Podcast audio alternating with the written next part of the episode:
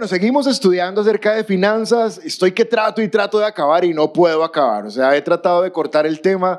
He tratado, dije, no, ya noviembre y diciembre voy a ir a una nueva serie. Pero no, Dios no me deja, ¿saben? Porque ya tenía como un estudio programado en mi mente. Los que me conocen ya se habrán dado cuenta que soy muy psicorrígido y cuando tengo algo en la mente, si lo corto, me siento mal. O sea, siento como que me despersonalicé. Y esto no lo puedo dejar hasta que lo termine. Creo que lo voy a terminar en ocho días. Esa es una razón por la cual he seguido predicando esto. Y la segunda es porque veo en las noticias que las cosas en vez de mejorar, empeoran. En cuanto a las finanzas, si no me creen, quiero mostrarles unas gráficas. Puedes poner la primera. Esta es una gráfica que me encontré, creo que es en la revista Portafolio. Y es una gráfica que muestra históricamente cómo ha estado la inflación en Colombia. Lo ponen desde 1999 porque 1999 fue el año donde históricamente la inflación fue más alta. Y entonces, si ustedes miran acá en este eh, lado izquierdo, creo, de ustedes, está 1999 y bajó, bajó, bajó, subió un poquito, volvió a bajar, volvió a bajar, subió, bajó. Y tal parece que los últimos cuatro años, pues no estábamos tan mal como nos dijeron, porque ahora estamos un poquito peor. Y si miran, se parece mucho a la inflación histórica más alta. Y en el 99 dice ahí que fue 11.17 y para agosto del 22 es 10.84. Si ven el subtítulo en la parte de abajo, dice agosto del 2022 registra la inflación más alta en la, historia del siglo XXI. En todo el siglo XXI es la inflación más alta. Pero resulta que eso fue en agosto, pero estamos en, noviembre. Y en, octubre, que es el último dato, ya va en 12.2. Quiere decir que ya pasamos el nivel más alto de 1999. Ya estamos en el nivel más alto. Y los que saben de esto dicen que para el 2023 la cosa no va a mejorar, sino que por el contrario va a empeorar la inflación. Entonces, viendo esto, creo que todavía necesitamos estudiar más de finanzas. ¿Cuánto cree, ¿Cuántos creen eso? Pero miren la siguiente, siguiente gráfica. Esta gráfica muestra la variación del dólar. Desde el 31 de diciembre del 2021, cuando estaba a unos tiernos 3.900 pesitos. Y ahora ha ido subiendo Tal parece que antes no estábamos tan mal como nos dijeron y ahora sí estamos bastante mal, ya llegamos casi a los 5100 y los que saben dicen que podría llegar a los 6000, 7000 pesitos, o sea, probablemente. Nadie lo puede asegurar, pero nadie lo puede descartar. Y eso que todavía no ha salido de la reforma tributaria, la cual parece que va a hacer que las cosas sean un poquito más difíciles. Entonces, cuando yo veo eh, el dólar por las nubes, es el momento histórico en Colombia de más inflación, es el momento histórico en Colombia de la moneda más devaluada, es el momento histórico donde estamos ante una reforma que no sabemos qué va a pasar. Yo creo que debemos seguir estudiando la palabra y ver qué, qué puede decirnos Dios acerca de las finanzas. ¿Alguien de acuerdo conmigo? El panorama no es alentador, sobre todo para los que no tienen a Cristo. Si están sin Cristo, están en la mala porque tú y yo tenemos a Jesús. ¿Cuánto tienen a Jesús? Y si tú tienes a Jesús, tú eres hijo de Dios. Y si eres hijo de Dios, Dios cuida de ti. Entonces el mundo está en crisis y nosotros en Cristo. Y nosotros no tenemos miedo de lo que va a pasar, porque Dios está de nuestra parte. Hace ocho días, el martes, pasado mañana, hace 15 días, perdón, estábamos reunidos como con 30 pastores que nos reunimos todos los martes a orar. Mientras tú estás orando acá, yo estoy orando allá con ellos. Y nuestro pastor le dio la responsabilidad a uno de ellos de orar por la economía. Y este pastor cuando estaba orando oró Filipenses 4:19, te lo voy a poner en la pantalla. Filipenses 4:19 dice, así que mi Dios les proveerá de todo lo que necesiten. Mira a un vecino tuyo y dile, Dios te proveerá todo lo que necesites. Ahora dile a ti también. Dile, no, a ti más. Dile, no, no, no, a ti más y peleense ahí por quién va a recibir más de la provisión. No, sigamos, sigamos. Así que mi Dios les proveerá todo lo que necesiten conforme a las gloriosas riquezas que Él tiene en Cristo Jesús. Y este pastor sacó este versículo y empezó a orar. Y entre más oraba, yo empecé a abrir un ojo y el otro lo dejaba cerrado. Porque me parecía sorprendente lo que él estaba orando. Él tomó este versículo y dijo, Dios nos va a proveer, no conforme al dólar Dios nos va a proveer no conforme a la inflación.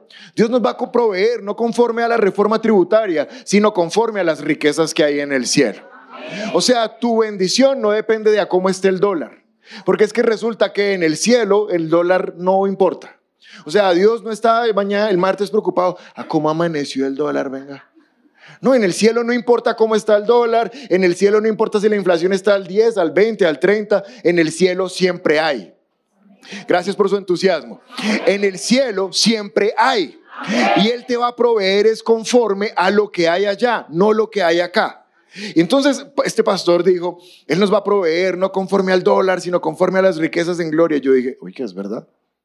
¿Por qué nos preocupamos tanto por cuánto está variando la curva del dólar? Si es que en el cielo no importa cuánto varía, Dios nos va a proveer. Las buenas noticias es que tú tienes un Padre que está preocupado por ti y a Él no le interesa cómo está este mundo, le interesa cómo está el cielo. Y conforme a cómo está el cielo, Él te va a bendecir. Por eso tenemos que estar en Cristo. Porque aquí dice que nos va a dar conforme a las riquezas gloriosas del cielo, pero a los que están en Cristo Jesús. Los que no están en Cristo Jesús sí están en serios problemas. Por eso tenemos que predicarles la palabra. Amén. Porque tú y yo no estamos huérfanos. Tú y yo somos bendecidos. Mira lo que dice primer libro de Reyes, capítulo 17. Primer libro de Reyes, capítulo 17, versículo 14. Porque así dice el Señor Dios de Israel. ¿Quién lo dice? Lo dice Dios. No se agotará la harina de la tinaja ni se acabará el aceite del jarro hasta el día en que el Señor haga llover sobre la tierra. Y mira lo que dice el versículo 16 después. Y tal como la palabra del Señor lo había anunciado por medio de Elías, no se agotó la harina de la tinaja, ni se acabó el aceite del jarro. ¿Cuál es el contexto de este pasaje? Hay una sequía en toda la tierra, más de tres años sin agua. Mírame acá, no te distraigas. Y cuando no llueve, pues no hay cosechas. Y si no hay cosechas, no hay comida. Y si no hay comida, pues hay hambre. Y si hay hambre, hay muerte. Entonces Elías es enviado por Dios a donde una mujer que es viuda, ya lo vamos a leer. Y en la casa de esta mujer no hay nada, solamente hay un poquito. Y por medio del profeta Elías, Dios le da la siguiente promesa a esta mujer. Así dice el Señor, no se agotará la harina de tu tinaja y no se acabará el aceite de tu jarro hasta el día en que el Señor vuelva a hacer llover sobre la tierra. ¿Cuál era la promesa que Dios le estaba haciendo a la mujer? Mujer, mientras no caiga agua del cielo, tú siempre tendrás harina y aceite. Cuando ya vuelva a llover y vuelvan a haber cultivos, bueno, te va a tocar cultivar y comer de eso. Pero mientras haya sequía, yo soy tu proveedor. Versículo 16. Y tal como la palabra del Señor lo anunció por medio de Elías, no se agotó la tinaja, la harina de la tinaja, ni se acabó el aceite del jarro. Di conmigo, no se agotó, ni se acabó. Vamos, toma fe y di, no se agotó, ni se acabó. Levanta tus manos y di conmigo, en mi casa, en la crisis, ni se agota, ni se acaba. Ni se agota, ni se acaba. ¿Alguien lo cree? Qué tremendo, Dios es bueno. Y entre los versículos 14 y 16, ¿cuántos creen que solo hay un versículo que es el 15? Y uno podría leer eso y dice, wow, qué tremendo. En el 14 lo prometió y en el 16 se lo cumplió. Pero es que a veces para nosotros lo que pasa en un versículo, en las personas de esa época pasó en meses. Para mí es un versículo entre el 14 y el 16. Para esta mujer fueron meses y meses y meses donde ni se agotó ni se acabó la bendición. ¿Sabes por qué? Porque en el 14 se lo prometió y en el 16 se lo cumplió. Y esta mañana Dios te trajo para decirte, no me importa cómo es la economía del 2023, del 24, del 26. Hoy te digo, en tu casa ni se agota ni se acaba. Y como Él lo prometió, Él lo va a cumplir porque Dios es bueno. Pero aquí hay algo raro y es que esta mujer es una viuda que es de una región de la tierra que se llama Sarepta. Y en esta región de Sarepta no conocen a Dios.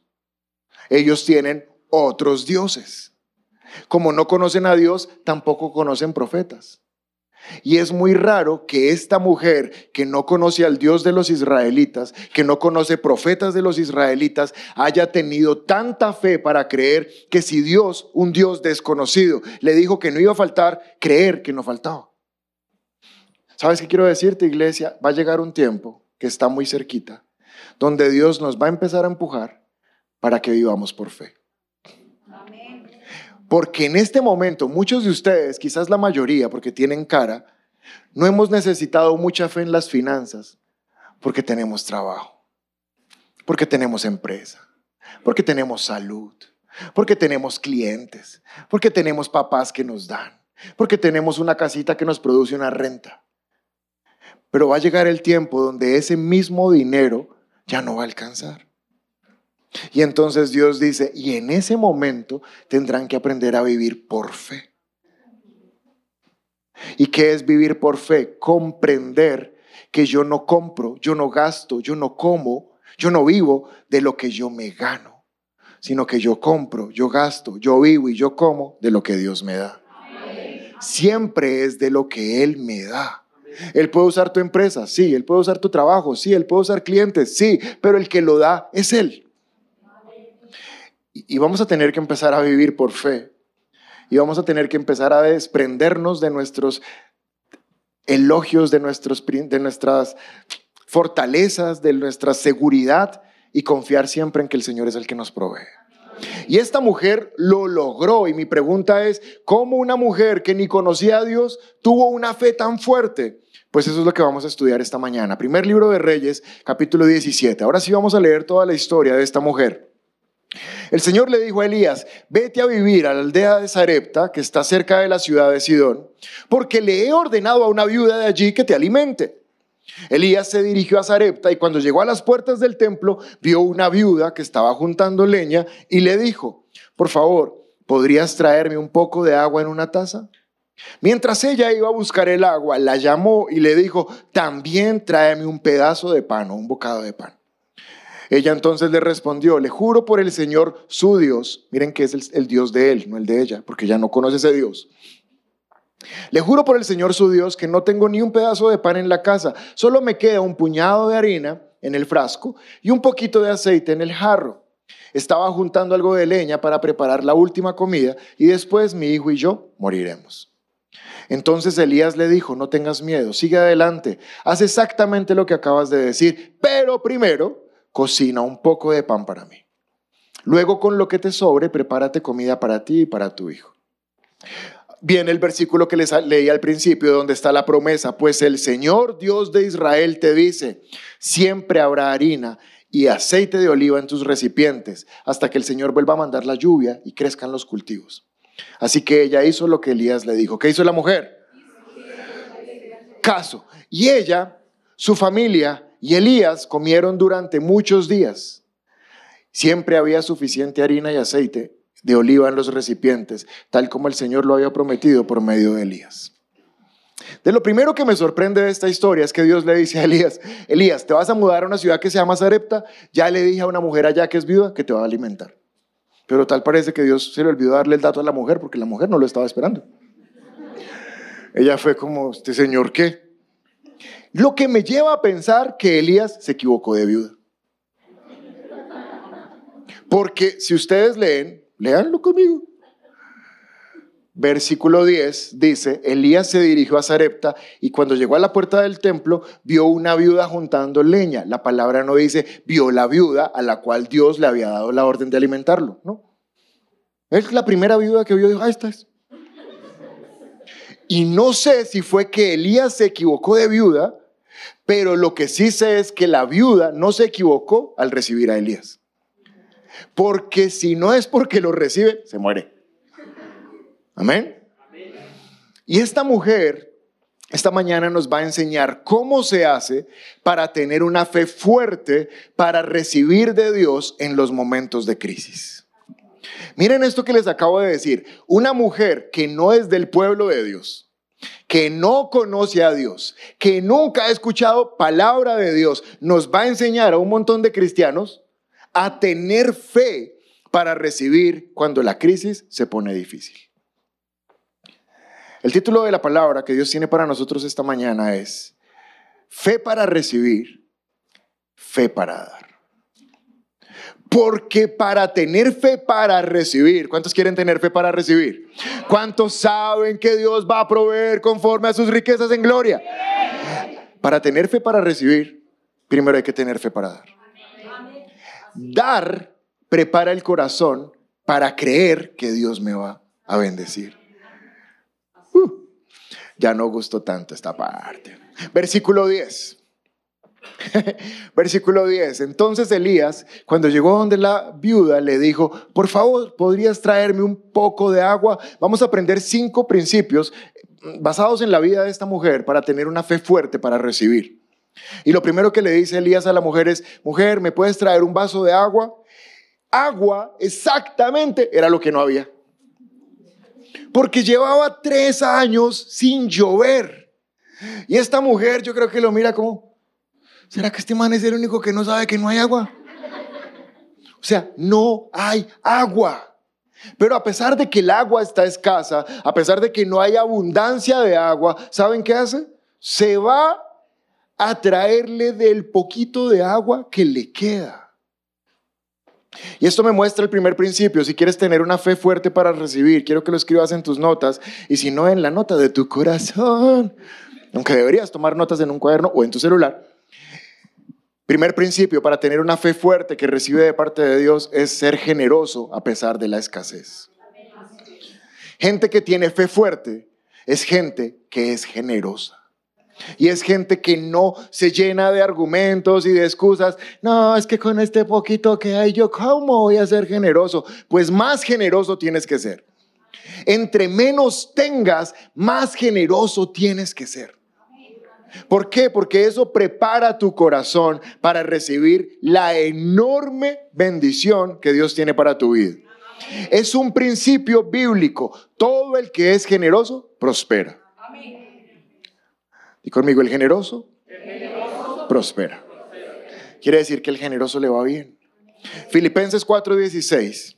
Está Pablo escribiéndole a los filipenses. Les está mandando una carta a los filipenses y les está diciendo, incluso cuando estuve en Tesalónica, ustedes, ¿quiénes? Los filipenses, me mandaron ayuda más de una vez. ¿Dónde vivían los filipenses? Y dice que cuando estuvo en dónde? ¿Qué hicieron los filipenses? Le mandaron plata. Quiere decir que los filipenses eran muy generosos. Ellos sabían que el profeta, que el apóstol, comía, que no le caía el maná sobrenatural. Entonces ellos le daban plática. Pero no solamente cuando estaba en Filipo, sino cuando estaba en Tesalónica, también mandaban ahí el, el giro, Tim, y le llegaba allá a Tesalónica. ¿Y cuántas veces estando en Tesalónica le mandaron ayuda? más de una vez, o sea, varias veces, ellos hubieran podido decir, suerte, los de Tesalónica que pasen, paguen por sus prédicas. Nosotros pagamos por la prédica aquí en Filipo. No. A pesar de que Pablo ya no estaba en Filipo, estaba ahora en Tesalónica, ellos seguían pagando para que en Tesalónica él estuviera bien y pudiera predicar. ¿Y saben qué dice Pablo? No digo esto esperando que me envíen una ofrenda. No les estoy diciendo que ofrenden. Y de la misma manera que Pablo, no estoy predicando esto para que ofrenden. No es la razón. Más bien, dice Pablo, quiero que ustedes reciban recompensa por su bondad. Pablo lo que está diciendo es, muchachos, cada vez que ustedes dan, reciben recompensa. Sea para su iglesia, sea para otra iglesia, la generosidad siempre tiene recompensa. Vamos a ver si tienen esta revelación sobrenatural esta mañana. Espíritu Santo, dales revelación.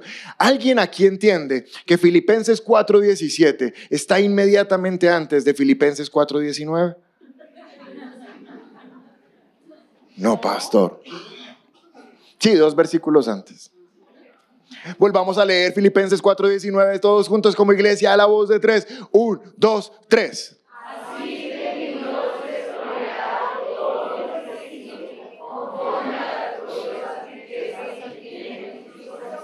¿Cuántos creen? Dios va a bendecirlos con todo lo que necesiten, conforme a lo que hay en el cielo. Pues Filipenses 4:19 es una promesa como resultado de Filipenses 4:16, donde dice que ellos primero fueron los que dieron como ellos dieron, ahora había certeza absoluta que Dios les daría. Porque la generosidad es un principio de prosperidad. Gente todo el tiempo me pregunta, "Y, pero pastor, ¿y al fin qué? ¿En qué invertimos? ¿Será que meto en la bolsa? ¿Será que hay acciones? ¿Será que Bitcoin? Invierte en alguien que esté con necesidad. Eso te va a rentar al 100%. Porque la generosidad es un principio de prosperidad. Esta mujer hubiera podido mandar al profeta a buscar la otra viuda.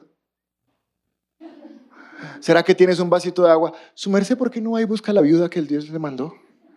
Si es que aquí en esta casa el agua está escasa. Pero no, a pesar de la escasez, ella fue a traer el agua. y va por el camino, versículo 11, ya la mujer va pensando como, ¿cuántos mililitros de agua le daría a este hombre para no morir de sed mañana? Va haciendo el cálculo mental de cuánta agua le va a dar.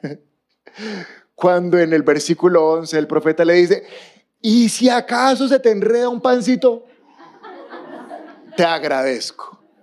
Con quesito sería espectacular, pero si solo tienes pan, te lo recibo. Ahora miren que la mujer es sincera con él. Ella le dice, agua sí tenía, pero pan no tengo. Y le digo delante del Señor, su Dios, que solo me queda un poquito de harina y un poquito de aceite y voy a preparar una comida pequeña, me la voy a comer y luego moriré. Y quizás a, la mujer le da un poquito de molestia que este hombre no solo quiera quitarle su agua, sino quiera quitarle su pan. Y si estás tomando nota, quiero darte el segundo principio para tener una fe fuerte para recibir. Quiero que escribas en tus notas, cuando Dios te pida, es para evitar que te mueras de hambre. Dios nunca nos pide para quitarnos. Nos pide para evitarnos más adelante no tener lo que necesitamos. Cuando hay crisis, queremos administrar muy bien todo lo que, lo que hay. Entonces, supuestamos gastos, hacemos paqueticos, le ponemos nombre, el arriendo, eh, la cuota del carro, y eso está muy bien. Pero yo sé que todo creyente, voy a decir algo y tú me dices si estoy equivocado o no, todo creyente en el fondo de su corazón, por allá muy profundo, detrás del esternón, sabe con certeza que es salvo. ¿Cuántos saben que son salvos? Y uno no lo duda, uno no necesita que le prediquen todos los días que es salvo. No, uno sabe que es salvo. Es una certeza que tenemos. ¿Tienen esa certeza? Yo sé que al lado de ese pedacito que les dice que ustedes son salvos, hay otra certeza también que todo cristiano debe ofrendar. Que toda persona que es hija de Dios debe darle a Dios. Nos prediquen o no nos prediquen eso, nos pidan o no nos pidan. Al lado del pedacito de la certeza de la salvación está otro pedacito de la certeza que Dios demanda que le demos. Por eso cuando, cuando uno no, no le piden ofrenda, cuando pasa el tiempo y uno dice, no, yo quiero dar una ofrenda. Ahí está en mi corazón. Pero en las crisis uno puede pensar, no me alcanza, no puedo dar. ¿Qué era lo que esta mujer no tenía? No tenía pan. ¿Qué era lo que sí tenía? Porque sí le iba a compartir eso. Agua. ¿Pero qué era lo que no tenía? Pan. Entonces Elías le dice, mujer, ¿qué es lo que no tienes? No tengo pan. Precisamente lo que no tienes es lo que me tienes que dar. Porque tú cosecharás aquello que siembras. Y si siembras pan, tendrás pan en abundancia. Si la mujer solo le siembra agua, le hubiera tocado tomar agua toda la vida. Pero lo que le está diciendo es, lo que no tienes, aquello que necesitas, es exactamente aquello que tienes que sembrar. Para que eso sea lo que coseches. Porque la palabra de Dios dice, nadie se engañe, no se puede cosechar algo que no se ha sembrado. ¿Estamos de acuerdo en eso, sí o no? Entonces la mujer no podía sembrarle, no, venga, le puedo sembrar otra cosa. No, lo que quieres es pan. Sí, tienes que sembrar pan. Y les voy a decir algo que no sé si les suene coherente, pero entre más crisis económica, dale más a Dios. Dale más. Dios en este tiempo, en estos últimos meses, me ha llevado a mí personalmente a darle más. Y, y, yo ofrendo lo que voy a ofrendar, diezmo lo que voy a diezmar, y sabes que en mi espíritu siento algo que me dice, eso no es, es más. Y yo, Señor, en serio, pero sí, es más. Y le he preguntado al Espíritu Santo, ¿y para qué más? Y él me dice, porque ahora que no estás en crisis, siembra toda la semilla que puedas para que la coseches cuando sí haya crisis. Porque el que siembra escasamente, escasamente cosechará, mas el que siembra abundantemente, abundantemente cosechará. Entonces realmente yo no quiero vivir un 2023 escaso. Y como no lo quiero vivir escaso, voy a sembrar abundantemente. Ahora que lo puedo hacer. ¿Me comprendes? Probablemente alguien pensará, no, pastor, pero es que en la crisis no alcanza. Les voy a mostrar un caso tremendo en la Biblia. Marcos capítulo 12, versículo 41. Jesús se sentó cerca de la caja de las ofrendas, mucho interesado, ¿no? O sea, ¿para qué se sentaba al lado de las ofrendas? ¿Por qué no se sentó al lado de la Biblia? Si era tan espiritual. No, porque parece que a Dios le interesa qué hay en nuestro corazón al respecto del dinero. Las ofrendas no eran para Jesús. Jesús era un asistente adicional en el templo. Él no era el que estaba pasando el tarro de la ofrenda. Él estaba ahí dentro de los que echaban el tarro. Entonces Jesús está cerca de la caja de las ofrendas del templo y observa mientras la gente está depositando el dinero. Y muchos ricos echaban grandes cantidades, pero entonces llegó una viuda pobre. ¿Quién llegó? esta señora estaba en la peor de todas, porque era viuda y era pobre.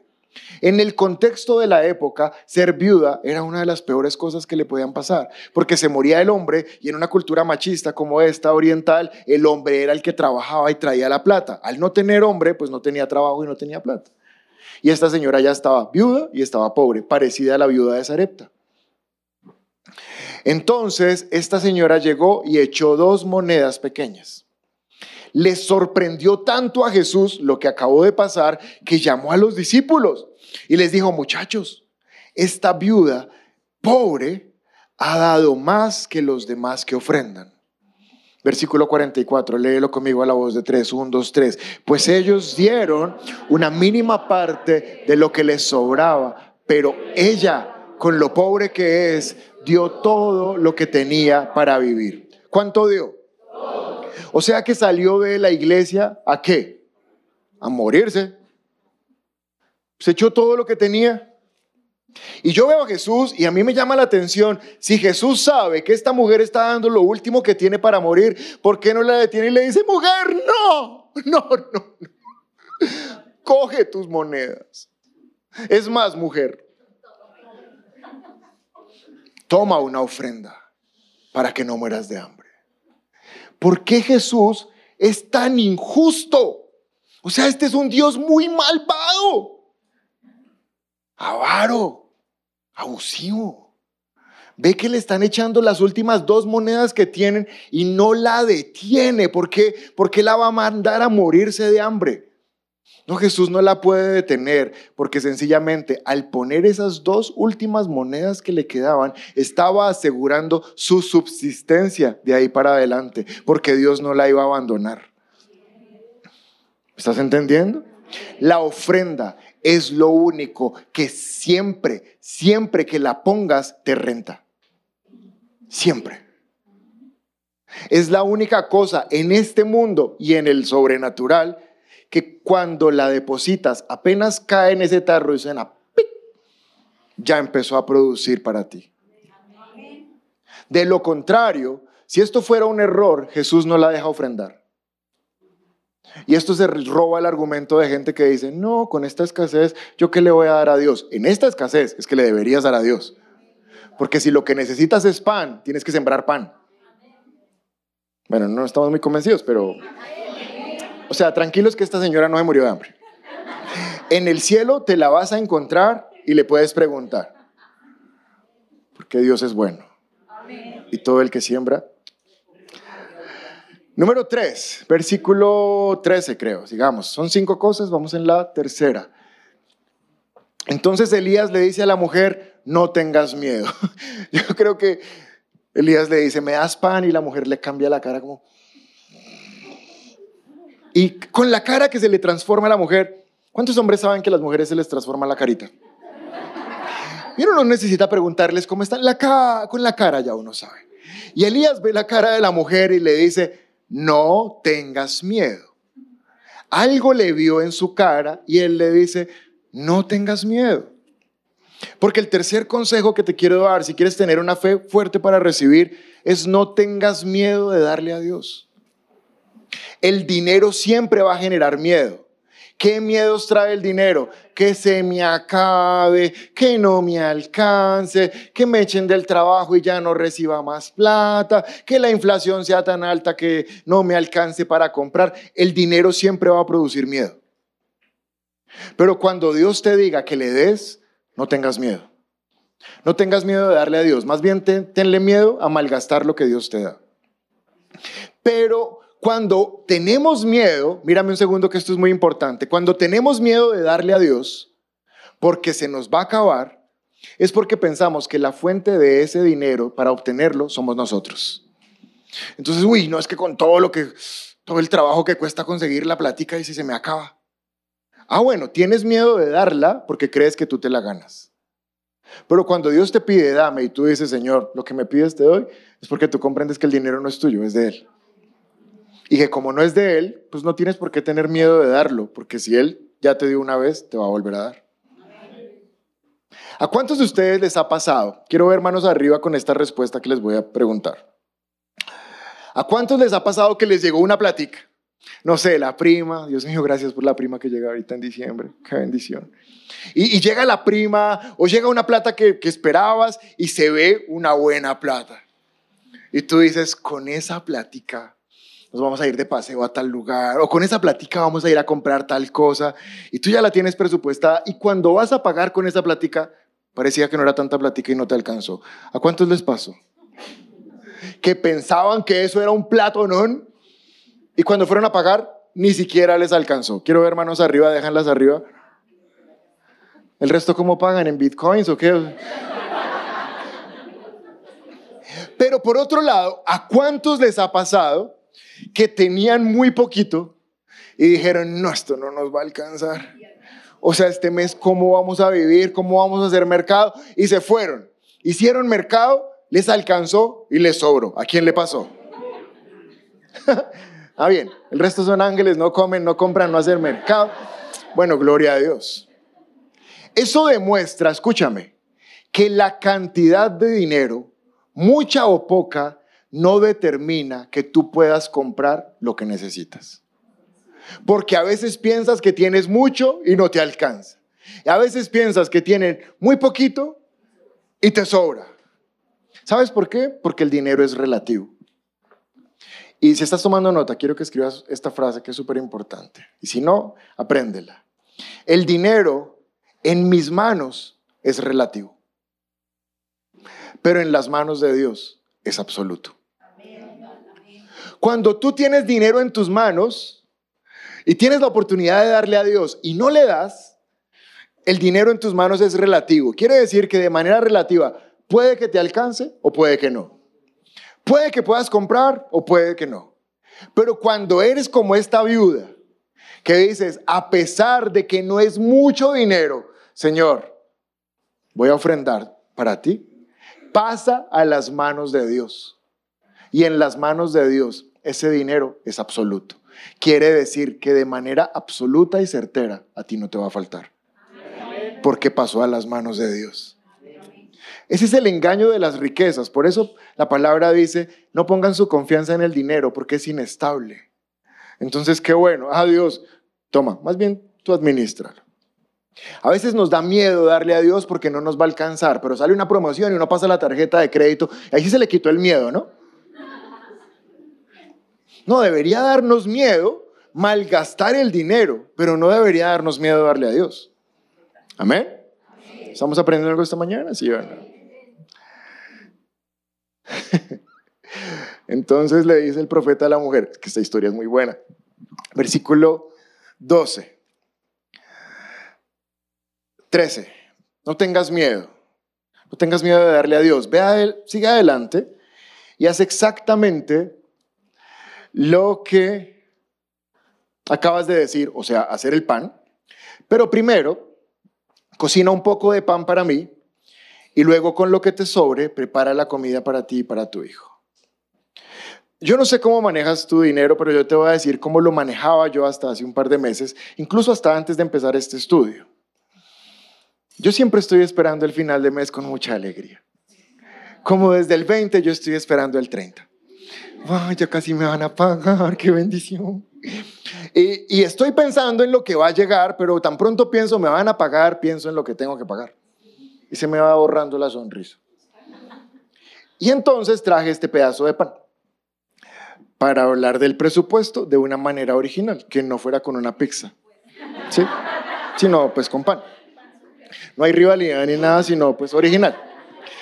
Ya una persona fue usada por él, por un ángel del Señor en la primera reunión y a través de él Dios nos dio el nombre de esto y se llama pan supuesto. De los mismos creadores del pic supuesto llega el pan supuesto. Y entonces yo cuando estoy esperando cuánto me van a pagar, ya sé ese mes el banco cuánto me va a quitar de mi casa, entonces, tran, ya eso no es mío. Cuánto me van a quitar, pues, por el plan de celular que pago. Cuánto me van a quitar porque ese mes preciso toca llevar el carro al taller. Y cuánto pago de seguro.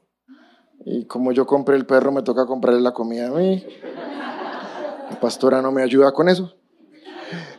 Y, estoy pensando cuánto me gasté. En la otra reunión un señor me dice, ¿y los servicios? Y todo, y yo no es que eso no lo pago yo, gracias a Dios, eso lo paga la pastora. Qué bendición. Y entonces pensé en este pancito. Este pancito representa, tan pronto hizo ching la plata en mi cuenta. Así está, completico. Entonces, eh, aquí está nuestro ayudante. Entonces yo cogía, antes yo cogía y pensaba, bueno, ya llegó, ya llegó, Señor. Así como el pan se multiplicó para cinco mil en la Biblia, que se multiplique este pan en mi cuenta, en el nombre de Jesús. Pero no pasaba. Y entonces yo empezaba, listo, lo de la casa ya se fue, bueno, Dios mío, lo del carro, seguro de vida, mm, celular. Dios mío. La comida del Max, voy a regalar a Max. Para Mercado Libre, por si alguna cosita uno se quiere comprar. Gloria a Dios. Y que el colegio de Juanjo lo paga la pastora, qué bendición. pastora le toca duro, duro. ¿Y qué quedó? No, ustedes y gente de poca fe, miren todo ese pan que hay ahí ahí hay pan. ¿Ven pan o no? Ahí hay pan. Pues se llaman boronitas, pero ahí hay pan. Y entonces, esto era lo que yo hacía y decía, bueno, Señor, ahora sí, la ofrenda. Para ti, Padre, con todo mi corazón. Uy, ahí quedó ofrenda, ahí quedó ofrenda.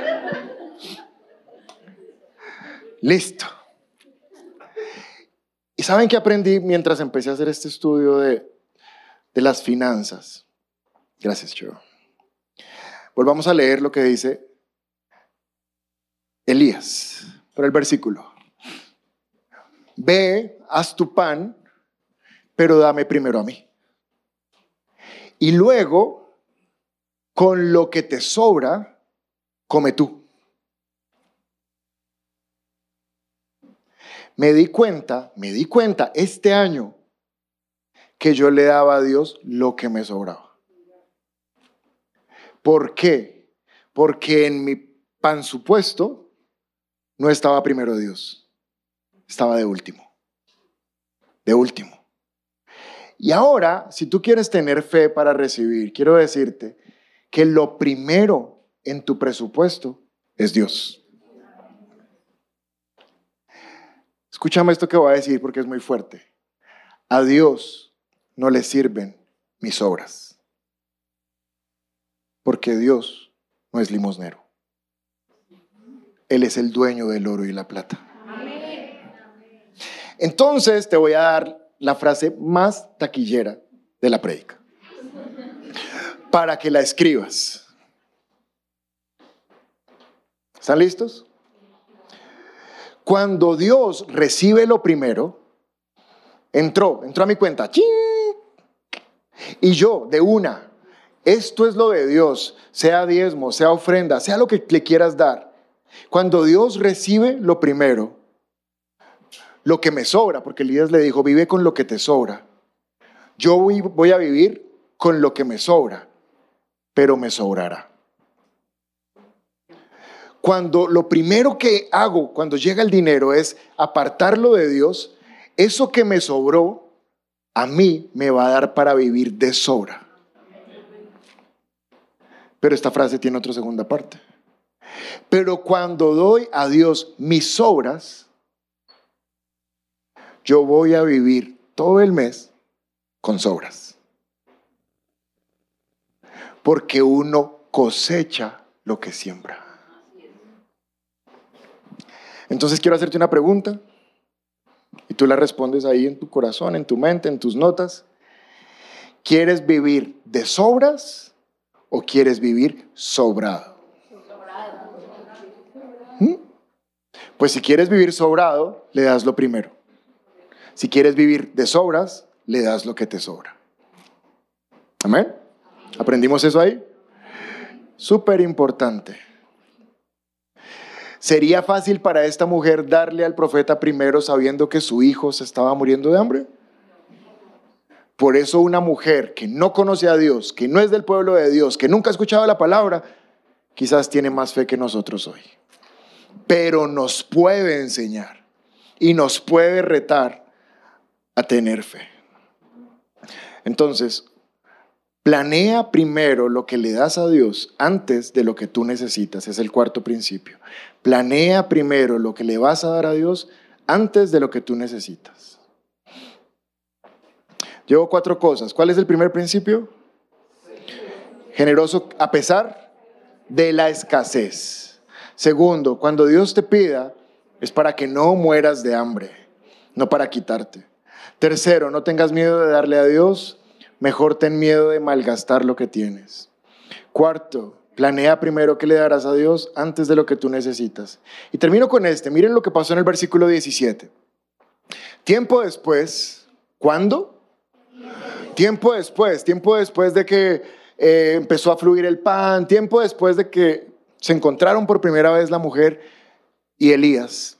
El hijo de la mujer se enfermó y cada día empeoraba hasta que se murió. No se sabe, pero pudo ser de tanto comer pan. Porque como ahora el pan es malo. Dijo un anestesiólogo esta semana, estábamos en cirugía y dijo, seis mil años tragando pan.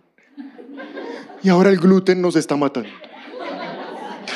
Me gusta, me gustó eso que él dijo. No dice de qué se murió el chino, pero se murió. Y la mujer va y le dice a Elías, se me murió el, niño. Ella se echa la culpa porque ella vive en una nación que no tiene a Dios y ella dice, claro, como yo no conozco su Dios, Dios me mató el muchacho y eso. Y Dios, Elías, tranquila, dame tu hijo. Entonces tomó el cuerpo del niño en los brazos de la madre, lo cargó por las escaleras y llegó hasta la, habitación donde él estaba alojado y lo puso sobre la cama. ¿Saben qué pasó? La mujer no solamente le dio agua, no solamente le dio pan, le abrió una habitación en la casa. Una señora viuda y pobre era mejor hospedadora que muchos ricachones y le abrió lugar en la casa. Y se parece mucho a la historia que les enseñé el miércoles, pero no es la misma historia, porque la otra historia no le pasó a Elías, sino a Eliseo. Y la mujer que lo hospedó no era viuda, era casada. Y la mujer que lo hospedó no era, no era pobre, era rica. Y lo hospedó en lo mejor de su casa. Esta es otra historia de Elías. Y hay otra mujer, mujeres, ustedes son tremendas. Esta mujer se le ocurrió no simplemente es que nos aumente el pan, es que la cosa se trata de tener al mismísimo profeta viviendo en la casa. Porque el profeta representaba la presencia de Dios. Lo que estaba haciendo la mujer era hacerle un lugar en la casa a Dios. Y te quiero decir la última cosa que viniste a escuchar esta mañana. Si tú no quieres tener problemas financieros, si no quieres tener miedo en la crisis, hazle casa a Dios en tu casa. Dios no te tiene que visitar el domingo porque viniste a un servicio de una hora. No. Un creyente se lleva la presencia de Dios a vivir con Él en su casa. ¿Para qué? Para tener tiempos de oración, para tener tiempos de adoración. Pero hacerle casa a Dios no solamente se trata de eso. Ahora nadie se vaya a ir allá al centro a buscar un cuadro del Sagrado Corazón de Jesús y... No estoy diciendo que le hagas un altar, estoy diciendo que le hagas casa a Dios en tu casa. Y escúchame porque quizás voy a decir una de las cosas más serias. Hoy hay muchos creyentes que si Jesús fuera a su casa, su casa no sería digna de recibir a Jesús. Tú puedes ver a Jesús la única vez que se les saltó la piedra y agarró a patadas la gente, las cosas, fue cuando fue a su casa y su casa parecía era todo eso que ustedes están diciendo. Una chanda. Y Jesús dijo, ¿qué es esto? Si es que mi casa no es una cueva de ladrones. Y sabes qué? Agarró a patadas todas esas mesas. Y cuando yo estaba preparando esta palabra, sentí como Dios me dijo, hoy yo podría ir y levantarles a patadas casas de personas que en vez de tener un espacio para mi presencia, tienen una casa que más parece de un incrédulo que de un creyente. Y esto es muy triste. Es muy triste porque aún siendo creyentes, en nuestra casa se escucha música del mundo. Y uno se da cuenta que esta música no es simplemente cualquier cosa. La música tiene un impacto espiritual violento. La música no es solamente un ritmo. La música penetra hasta el espíritu. Y yo he podido escuchar creyentes que, cuyas declaraciones uno se da cuenta, este escucha más cosas del mundo que la palabra. Que porque se fue y que porque murió. Que porque el Señor se la llevó. Se ha ido el cielo y para poder ir yo, debo también ser bueno para estar con mi amor. Cuando realmente el Señor no se la llevó porque iban los dos al amanecer. Oscurecía y no podía ver. Y él manejaba. ¿Y a cuánto iba? Entonces el que la mató fue él. Ah, se la saben. ¿A qué me refiero? ¿Saben qué? Dios no se lleva a nadie. Y Él no puede ir al cielo por más bueno que sea. Ahí está diciendo, y tengo que ser bueno para estar con mi amor, ¿no? Lo que tienes que recibir a Cristo, te toca arreglar la canción. Otros que, que tú me hiciste brujería, bruja, demonia, y después, pastor, pero ¿por qué estaremos ahí en la casa todos escasos? Pues eso tiene cosas espirituales. Esa, canción del salmista este Diomedes Díaz. Miren esta, esta cosa, esta degradación.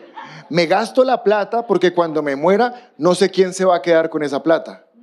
Pues qué iba a saber si tenía un hijo con cada mujer. Irresponsable pues lo que tenía que hacer era dejar la herencia para sus hijos. Pero pues como con cada una tenía uno, pues no sabía con quién se iba a quedar la plata. Entonces él dice que la plata se la va a quedar el diablo. Y que si no se la gasta en mujeres, no va a ir a la gloria de Dios. Entonces, no es simplemente como, ah, esta canción tan chévere, todo el mundo pelea, todo el mundo pelea. es que hay una cantidad de componentes espirituales. ¿Me entiendes? Y uno superficializa tanto eso que dice, ay, normal. No, no es normal. No, pastor, que me voy de la, de la iglesia. ¿Qué pasó? No, no eres ni tú ni yo, es la monotonía.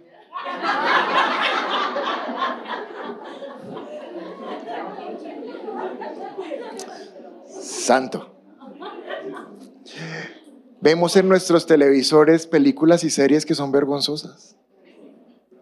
Y ven, vas a ofrendar. No, pastor, es que pagué el Netflix. Ah, lo pagaste para ver aquellas cosas que no te están edificando. Lo que yo me pregunto es, si Jesús fuera a nuestra casa y nos visitara en un momento normal, así de sorpresa, ¿cómo se sentiría en mi casa Jesús? Eso es lo que me tengo que preguntar.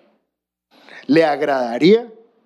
Le agradaría mi playlist del celular, le, agradaría mi, mi lista de Netflix, ¿Le agradaría como trato a mi esposa, a mi esposo, a mis hijos cuando estoy bravo?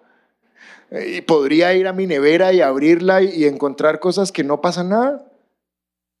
Porque no sé, si eres cristiano, el alcohol en tu casa solo es para lavarte las manos, pero no para tomártelo. Pero entonces, queremos tener fe para recibir. Yo te quiero decir, esa fe se debilita cuando en tu casa no hay espacio para Dios. Venir a la iglesia cada ocho días es fácil. Realmente es muy fácil. Hacer casa en mi casa para Dios es un reto. Y lo tienes que decidir tú. Pero no puedo tener fe para recibir cuando haya la crisis si cuando no había crisis no hice un lugar en mi casa para que la presencia de Dios se sintiera a gusto. Amén. Termino con esto. Una vez escuché a alguien, un pastor, que estaba predicando y dijo, nosotros somos la sal del mundo, pero hay muchos cristianos de azúcar. Que vinieron para sacarle el gusto a la vida. es que la vida es dulce. No, la vida no es dulce. Estás aquí para ponerle sal. Y no podemos suavizar el mensaje del Evangelio. Si somos creyentes, somos, no parecemos, somos. Y como somos, tenemos vidas de creyentes, tenemos conductas de creyentes, hábitos de creyentes. Amén. ¿Aprendimos algo esta mañana, sí o no? La primera vez que te conectas con nuestra iglesia y quieres aceptar a Jesús en tu corazón, te invitamos a que des clic en este video. También queremos conocerte, así que te invitamos a que nos dejes todos tus datos personales en nuestro sitio web. Por último, si quieres ver nuestro último video, te invitamos a dar clic aquí. Recuerda suscribirte, activar las notificaciones y seguirnos en todas nuestras redes sociales. Somos un lugar cerca de ti y trabajamos por una nueva generación.